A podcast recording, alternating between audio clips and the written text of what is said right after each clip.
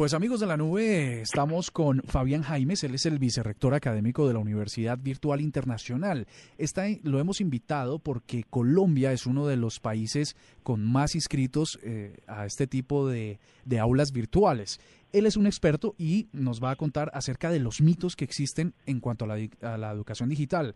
Fabián Jaimes, muy buenas noches y bienvenido a la nube. Eh, muy buenas noches, ¿cómo están? Un saludo para, para todos ustedes allá en la mesa de trabajo y muy complacido por esta mm, oportunidad y este espacio que ustedes me brindan. Bueno, ¿por qué la gente no está tan convencida de que los programas de educación digital son efectivos para aprender? Es un poco de desconocimiento de que las nuevas tecnologías de la información y la comunicación pues ya están acá y son una herramienta que se han consolidado y han servido para que las personas eh, que no tengan su disponibilidad de tiempo por cuestiones de desplazamiento amas de casa, madres solteras o personas que por X y Y razón no pueden acceder a la educación presencial, pues vean en la educación virtual una oportunidad. Eh, y pues eh, es buscar allí a través de este tipo de metodología que se puede lograr la calidad necesaria para que los programas pues cumplan con, con los requisitos, requerimientos que exige el medio y el contexto. Hay un mito y es que a través de las plataformas virtuales los estudiantes pueden hacer trampa y que otros pueden llenar o hacer las actividades por ellos y a la final pasan. ¿Esto es cierto o no? Por el contrario, eh, mira que cuando uno está en la educación presencial, en un curso de 30, 40 estudiantes, el docente no tiene la capacidad de hacerle seguimiento a los estudiantes. Acá en la plataforma, que es una plataforma totalmente personalizada, el docente a través del conocimiento que tiene sobre el estudiante, a través de una herramienta que tenemos de videoconferencia en línea, pues el estudiante y el docente van a estar eh, cara a cara o face to face, como hoy en día hablan los muchachos. Y eso permite que se dé un acompañamiento casi que personalizado. Entonces allí es donde el docente puede medir las competencias que el muchacho requiere pues para que crezca como profesional un mito adicional que sucede en la educación virtual y es que la, la imposibilidad mejor de que los estudiantes puedan debatir en clase como se hace en lo presencial, pues les como que no les permite esas habilidades comunicativas y de socialización que debería dar la educación presencial.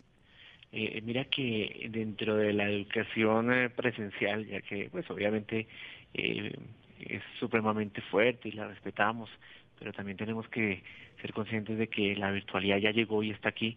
En la educación presencial, eh, si hacemos, digamos, algún tipo de tema de debate, posiblemente se centra entre dos o tres y el resto son partícipes allí muy pasivos.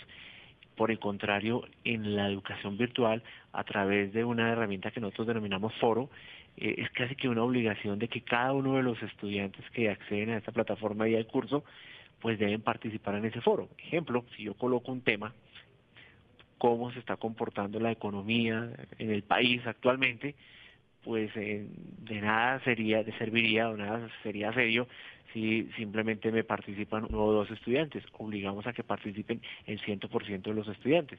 Y la participación es mucho más activa, mucho más coherente y mucho más participativa. Y un mito final.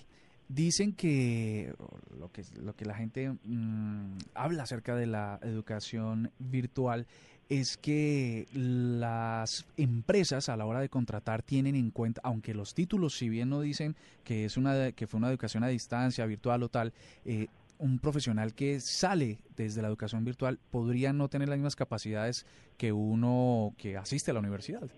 Eh, no, mira que nosotros estamos un poco rezagados, demorados en el país en darnos cuenta de que estas nuevas tecnologías de la información y la comunicación en países un poco más desarrollados, eh, caso Europa eh, como continente, digámoslo así, que tiene países en estos eh, temas supremamente avanzados, eh, pues le dan, digamos, una relevancia supremamente importante a la persona que a través de estas mediaciones ha logrado su proceso de formación.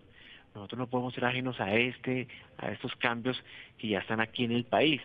Entonces aquí me lleva como, nos lleva como reflexión que las personas que acceden a la educación virtual tienen las mismas competencias y un poco más de responsabilidad, autorregulación, autoformación y casi que una disciplina que lo hace mucho más fuerte a la hora de enfrentarse a retos.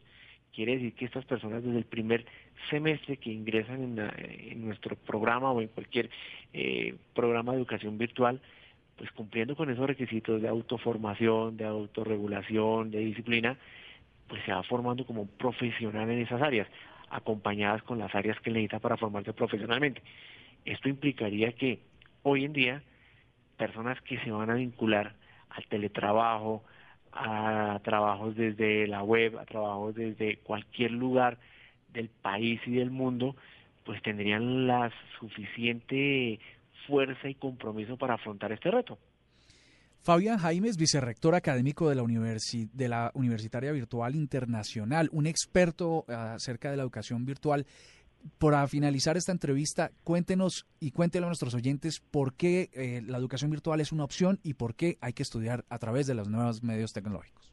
Eh, mira, yo te digo que el país, el mundo está cambiando. Las distancias cada vez son más eh, grandes en una ciudad como la de nosotros, con unos focos de desarrollo como es Bogotá, pues hay personas que trabajan fuera, en las periferias o dentro de una ciudad y no tienen el tiempo para desplazarse y quieren formarse.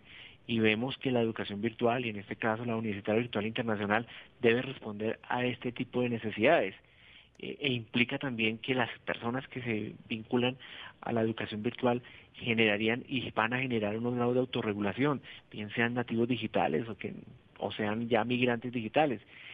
Considero y creo pertinente recalcar que la educación virtual es hoy en día una opción eh, sumamente importante para el país, prepararnos para ese mm, reto que nos implica enfrentarnos competitivamente al mundo, sobre todo a esos países que a través de las mediaciones y la virtualidad se comunican entre sí. Eh, la pregunta del dónde la ubicuidad creo que ya quedó resuelta. Podemos estar en dos o tres o cuatro lugares al mismo tiempo. Casa matriz en Europa, con sucursales en, en América, en Sudamérica, y una persona desde allí dirigiendo una empresa, dirigiendo todo un proceso a través de la virtualidad. hacia allá es que queremos enfocar y es el reto y es el propósito de nuestra institución, la Universidad Virtual Internacional. Pues muchísimas gracias Fabián por eh, participar con nosotros en la nube. Muy interesante la educación virtual y ojalá nuestros oyentes lo consideren como una opción. Gracias, muy amable. A ti un saludo y a todos los de la mesa.